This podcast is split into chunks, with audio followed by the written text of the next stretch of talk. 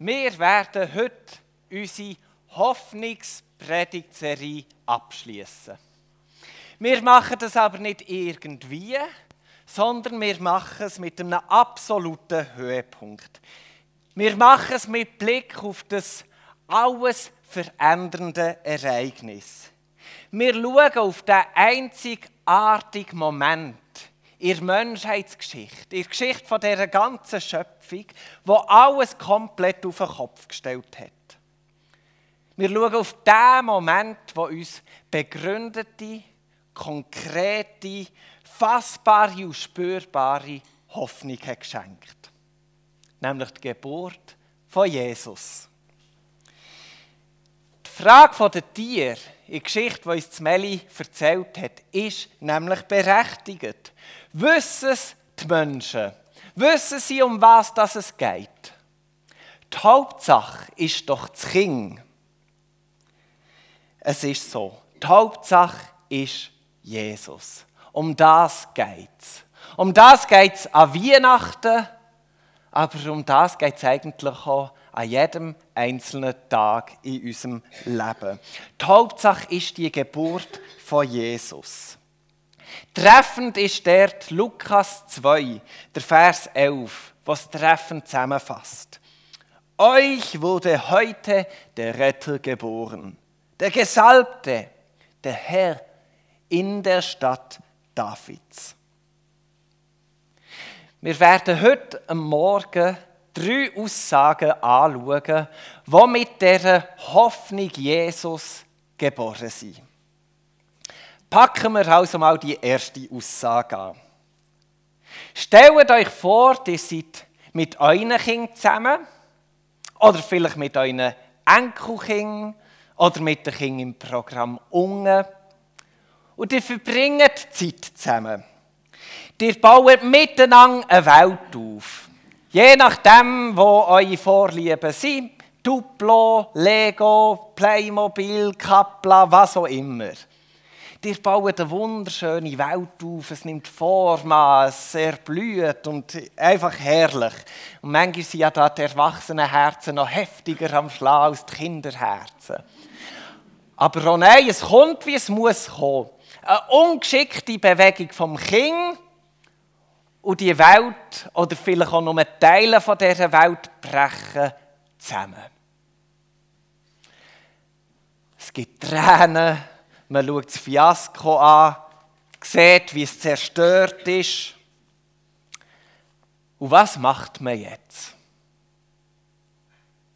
Möglichkeit 1.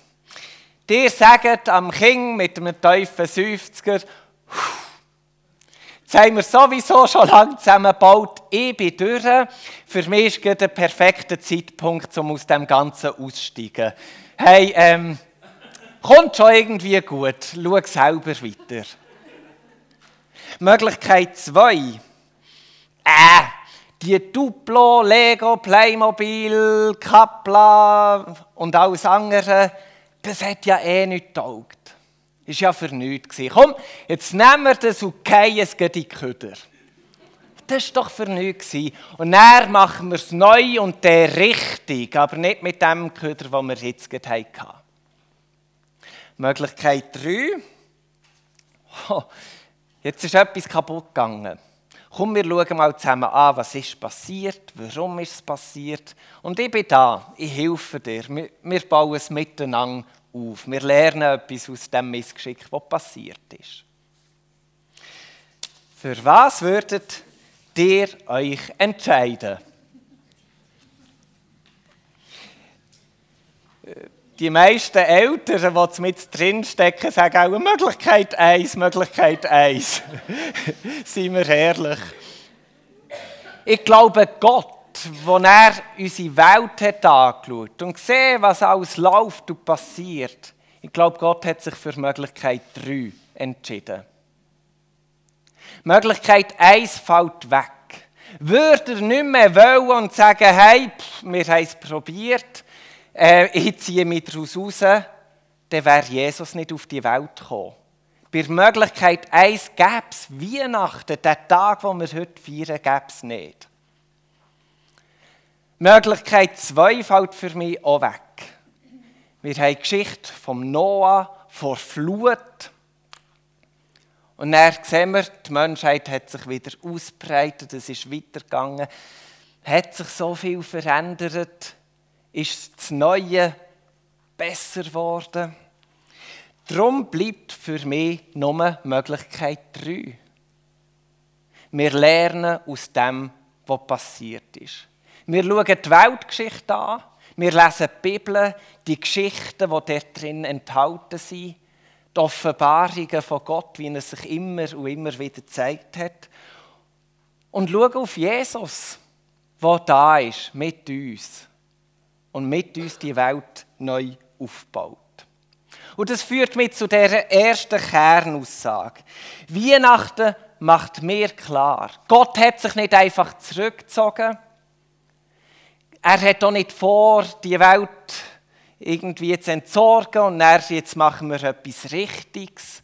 Weihnachten zeigt mir ganz klar, Jesus ist da mit uns und baut gemeinsam die Welt neu auf.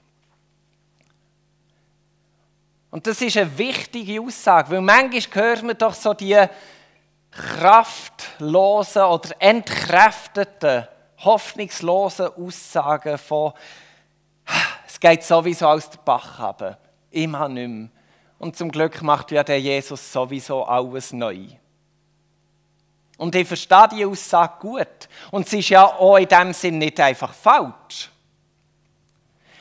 Aber ich denke, Weihnachten macht uns klar, dass er eben diese Welt, diese Schöpfung mit uns Menschen, die drauf sind, neu aufbaut. Er macht alles neu.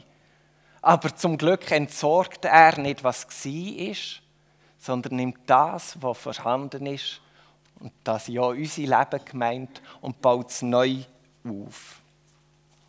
Wir haben nicht einen Gott, der die Kapla, Lego, reale Welt anschaut und völlig verzweifelt ist und sich zurückzieht, absorbiert. Er ist da und sagt, schaut, ich komme euch ganz nach. Ich komme in die Schöpfung hinein. Ich werde Teil von dieser Welt, die ich aufgebaut habe. Und jetzt lernen wir zusammen. Schaut auf mich, ich bin da und miteinander bauen wir es zusammen neu auf. In Jesus hat die Zeit gestartet, ist sein Reich gekommen. Und mit ihm zusammen dürfen wir in ein neues Kapitel starten. Lukas 2,11, ich sage es nochmal. Der Vollender, der Retter, der Gesalbte, der Herr ist geboren worden. Wo Jesus dann erwachsen war, sagt er auch ganz klar in Matthäus 9,12: Nicht die Gesunden brauchen den Arzt, sondern die Kranken. Weihnachten macht mir klar, Jesus ist in diese Welt hineingekommen, für diese Welt gesund zu machen, für sie zu vollenden. Und das darf uns in unserem Unterwegssein Hoffnung geben. In meiner zweiten Aussage, die uns Weihnachten eröffnet, wende ich mich einer Spannung zu. Wir werden dann noch das Lied Stille Nacht miteinander singen. Und dort singen wir ja am Christkindli Schlaf in himmlischer Ruhe. Uh, geht so hoch auf. Für das haben wir Leute, die gut singen. Schlaf in himmlischer Ruhe. Und die himmlische Ruhe, die hat Jesus wirklich in sich. Die Jünger kennen die himmlische Ruhe, wo Jesus selig schlafend in sich trägt, ja auch. Jesus ist erwachsen, die Jüngerschar um sich, relativ nach. Sie sind in einem Boot auf einem See. Matthäus 8, 24. Da erhob sich ein großer Sturm auf dem See, so dass das Boot von den Wellen überrollt wurde. Jesus aber schlief. Kennen wir das? Wir glauben daran, Jesus ist unsere Hoffnung. Jesus ist unser Retter. Wir glauben, er wird die Welt vollenden. Das glauben wir alles, da zweifelt niemand. aber irgendwie haben wir das Gefühl, Jesus ist auch gut am Schlafen. Jesus ist gut in dieser himmlischen Ruhe, wo niemand rufen vor Stimme und wir merken, Jesus, wo bist du? Siehst du nicht, wie die Wellen über meinem Leben einbrechen? Siehst du nicht unsere ganze Welt, wie, wie der Sturm tobt und schlafst du in deiner himmlischen Ruhe? Wo steckst du? Unser Lebensboot ist am Schwanken und Wasser dringt ein und wir können kaum mehr schnaufen. Und wir denken, Jesus beendet das Leid. Meine zweite Kernaussage darum ist, Weihnachten stellt alles auf den Kopf. Weihnachten schenkt uns Hoffnung. Der Retter ist geboren. Hoffnung heißt aber nicht, dass nichts stirbt.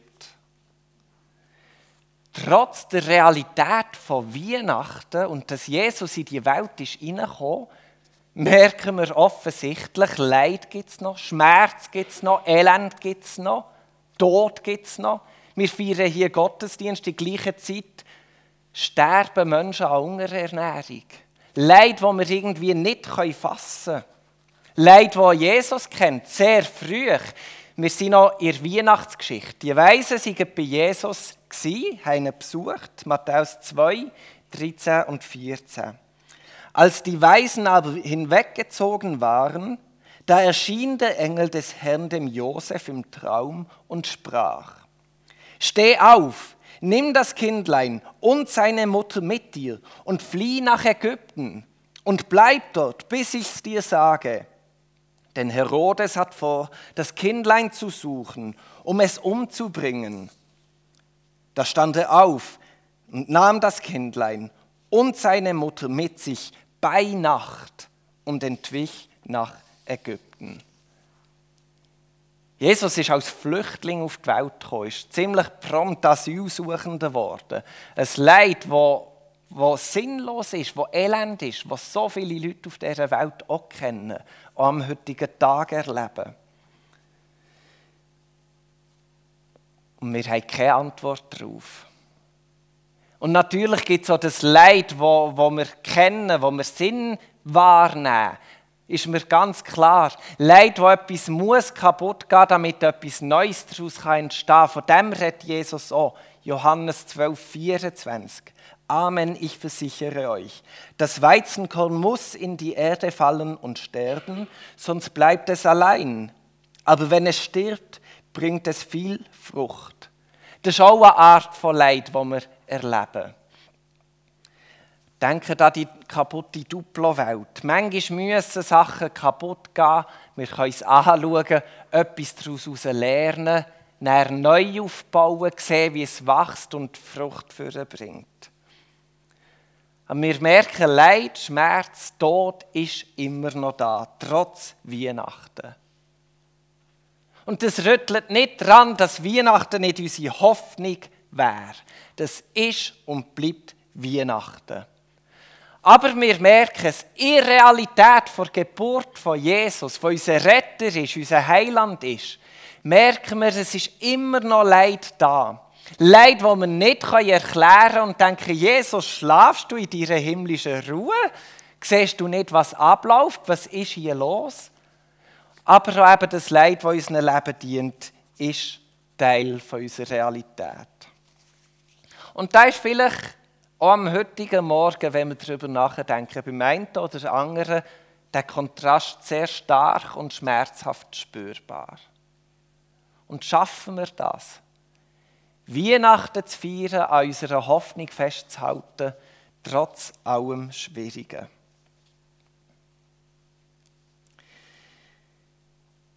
Ich komme zu meiner dritten und letzten Kernaussage. Für sie zu entdecken, stelle ich euch ein paar Fragen. Würdet ihr in ein Auto steigen, das mit 200 km/h auf eine Betonwand zurast und die Bremse ist kaputt? Würdet ihr in eine Titanic hineinsteigen, nachdem sie mit dem Eisberg kollidiert hat? Würdet ihr in ein lichterloh brennendes Holzhaus hineingehen und jemanden retten? Würdet ihr in einen See gumpen, wenn jemand am Ertrinken ist? Würdet ihr ein Auto, das keinen Treibstoff mehr hat, noch 100 Meter bis zur nächsten Tankstelle schieben? Würdet ihr einem Blinden, der auf einen Abgrund zuläuft, sagen, er soll stoppen?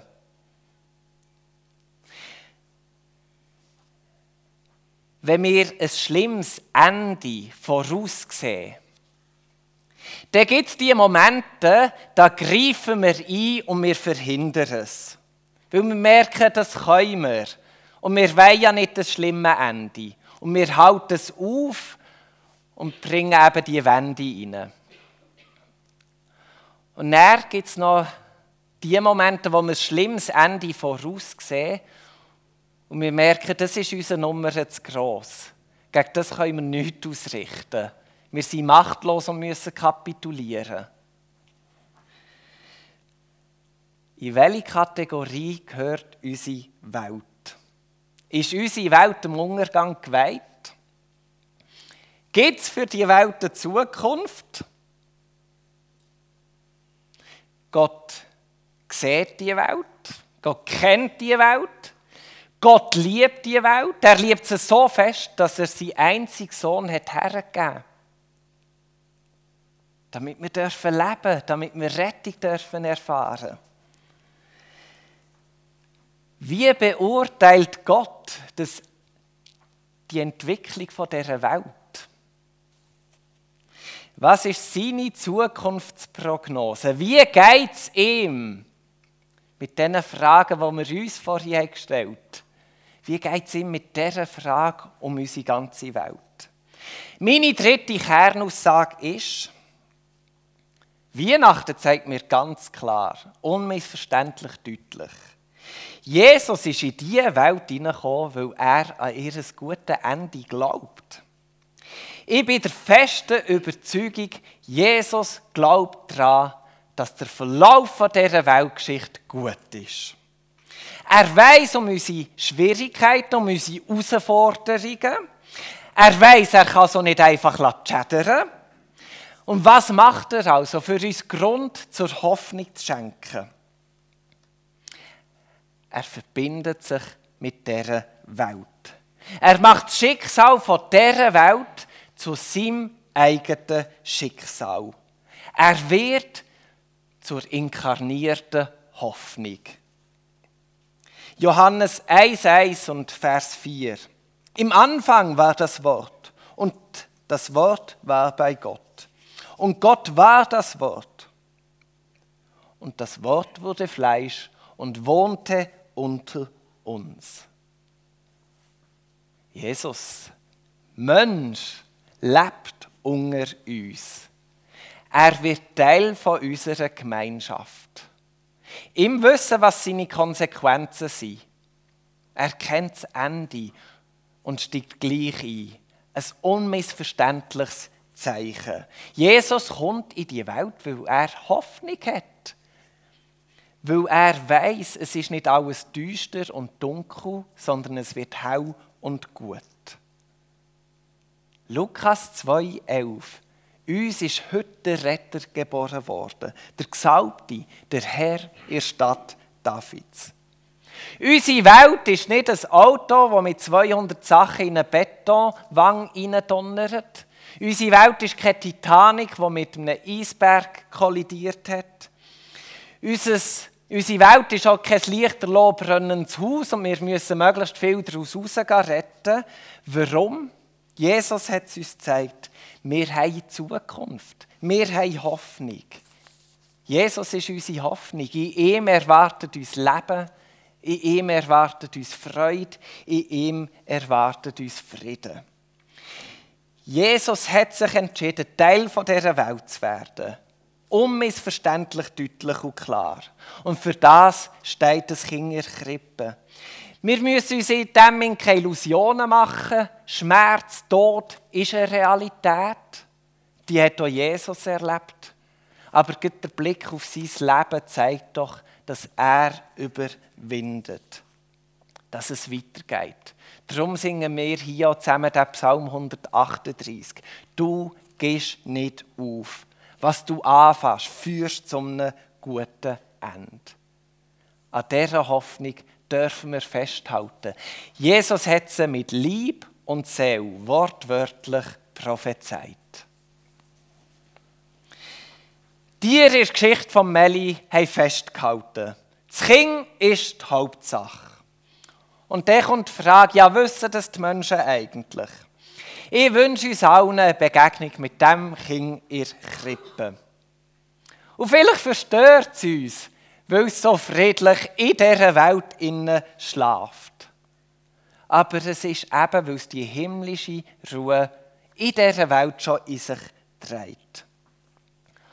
Und möge uns Begegnung mit dem Kind in dieser Krippe Hoffnung geben für unser Unterwegssein.